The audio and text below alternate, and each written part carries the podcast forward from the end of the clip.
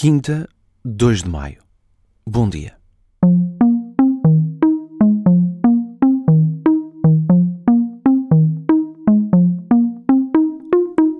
Esta é uma daquelas histórias. Amigo. Chegou, já.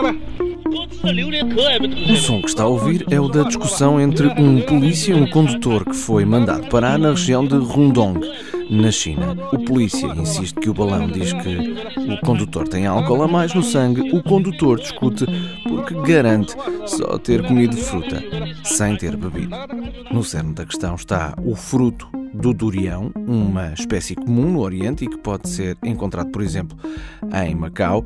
Cheira muito mal, dizem os ocidentais, sabe muito bem, dizem os orientais. Mas o problema é que, pelo que esta história nos diz, causa o aumento da taxa de alcoolemia, só de o comer. E para tirar as coisas a limpo, no caso do condutor indignado, que ouvimos há pouco, a própria polícia fez o teste que gravou em vídeo. Um agente comeu durião e, logo a seguir, outro fez-lhe o teste do balão e deu positivo. Como garante o próprio agente testado.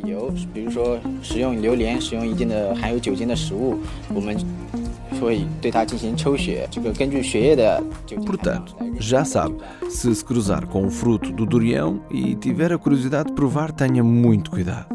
Isto aconteceu mas não deu por isso, porque quantas vezes é que fica a saber de notícias relacionadas com peças de fruta?